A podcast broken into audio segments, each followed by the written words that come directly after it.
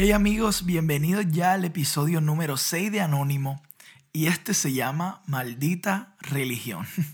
Y antes de que me critiques o me juzgues por ponerle este nombre, te invito a que te quedes hasta el final.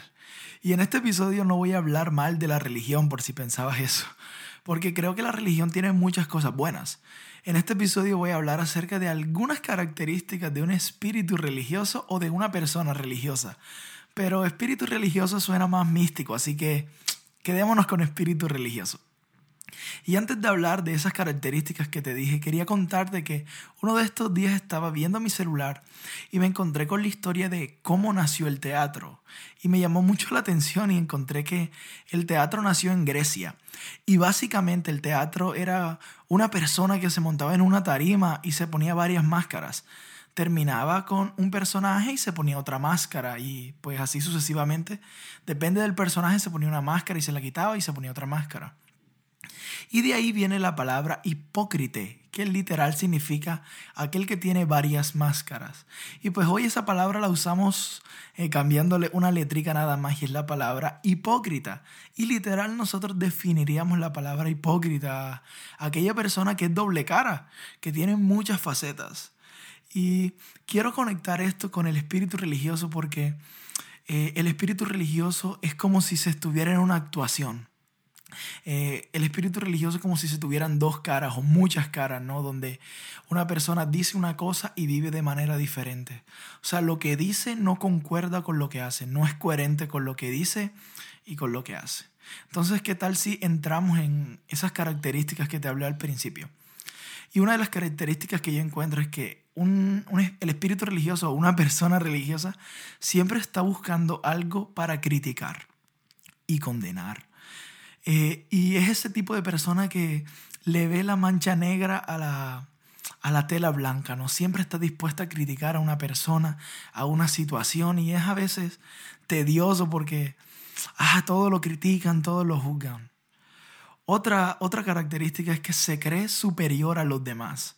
Y esta me pega muy duro porque cuando yo empecé a leer la Biblia, cuando yo empecé a ir a la iglesia, eh, ah, tenía como cierto aire de soy mejor que los demás porque yo estoy haciendo esto, yo estoy en los caminos de Dios y, y las otras personas no. Pero una vez una persona muy cercana me dijo, ¿tú por qué te crees mejor que otros solo porque vas a la iglesia?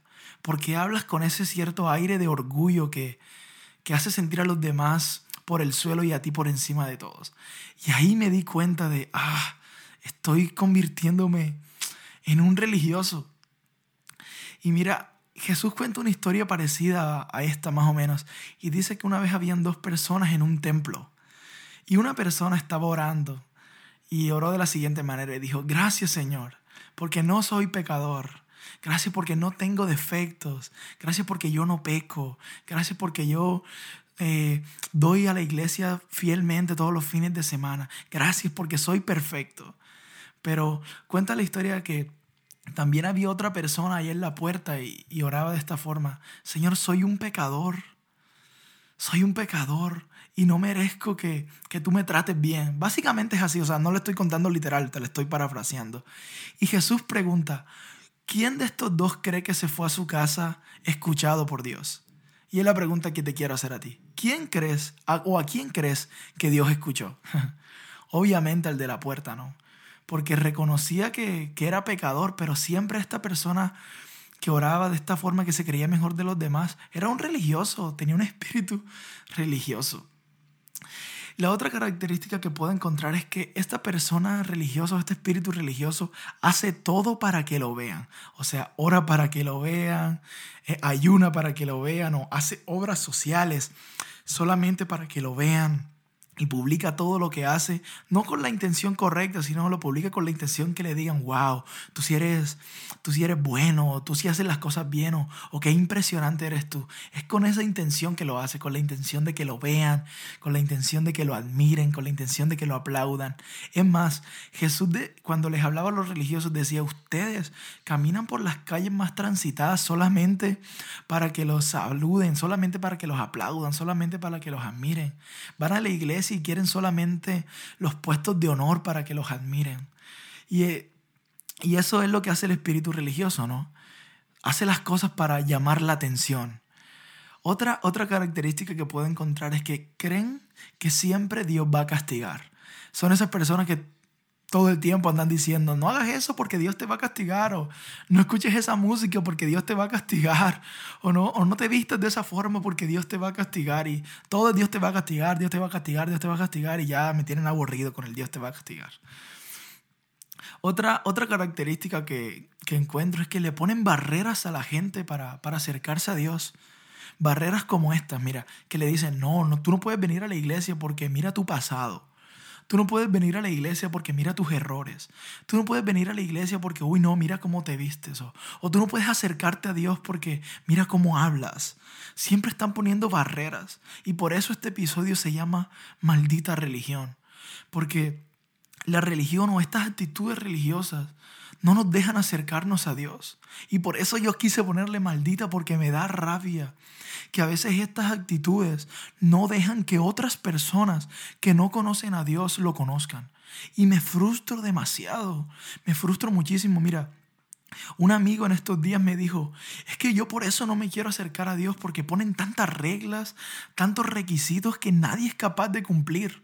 Y yo en realidad estoy de acuerdo con mi amigo. A veces, ay, le hemos puesto tantas, tantas reglas, tantas, tantos requisitos a la gente que ni nosotros mismos cumplimos. Y eso me frustra un poco. Y otra característica que quiero hablarte es que el religioso, el espíritu religioso, cree que, por, cree que por sus buenas obras él va a ir al cielo. Entonces tú ves a la gente como, sí, yo voy a portarme bien porque así vamos a ir al cielo. O yo voy a crear una fundación, eso está de moda. Voy a crear una fundación porque tengo que hacer buenas obras para irme para el cielo. Pero cuando entendemos el Evangelio, en realidad sabemos que las buenas obras no salvan a nadie. Las buenas obras no salvan a nadie. Las buenas obras son una consecuencia de nuestra fe.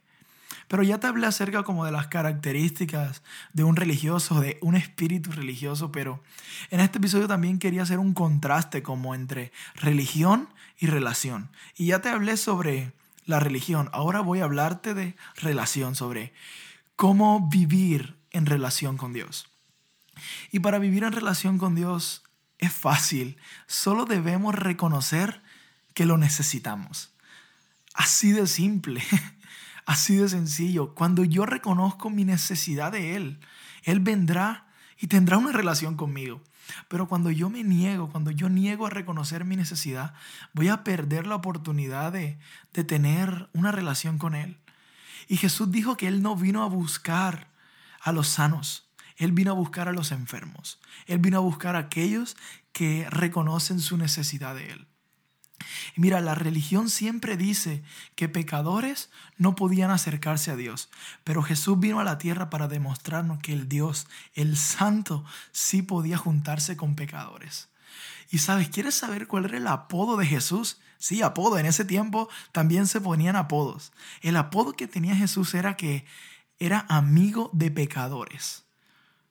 ¿Te imaginas? El Dios santo, o sea, el, el, Dios omnipotente, el apodo que le pusieron en esta tierra fue amigo de pecadores. Y esto me lleva a la siguiente conclusión. Si Jesús es amigo de pecadores, entonces es mi amigo. si Jesús es amigo de pecadores, entonces también es tu amigo. ah, quiero que medites en eso. Si Jesús es amigo de pecadores, entonces es nuestro amigo. Si tú crees que eres pecador y tienes muchos errores, entonces cumple los requisitos para que Jesús te llame su amigo. Mira, y te quiero pedir perdón.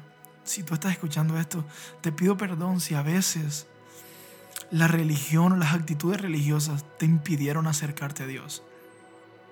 Perdona si a veces pusimos más reglas de lo normal. Perdona si te pusimos ah, una carga más grande de la que podías llevar y que ni siquiera nosotros la podíamos llevar. Hoy Jesús no quiere que tú lo sigas bajo un tipo de reglas o un tipo de leyes. Hoy simplemente Jesús quiere que tú reconozcas que lo necesitas y así Él te llamará su amigo. Así que qué tal si reconocemos nuestra necesidad de Él y oramos. Decimos, Padre, reconocemos que te necesitamos. No queremos ser como ese que fue y oró y dijo que él era perfecto. Queremos ser como el que oró en la puerta y dijo que era pecador, Señor. Gracias porque tú fuiste amigo de pecadores, eres amigo de pecadores y seguirás siendo amigo de pecadores. Gracias porque si tú eres amigo de pecadores, entonces eres mi amigo. Ayúdanos, Señor, a vivir una espiritualidad basada en el amor y no en las reglas, Señor. En el nombre de Jesús, amén.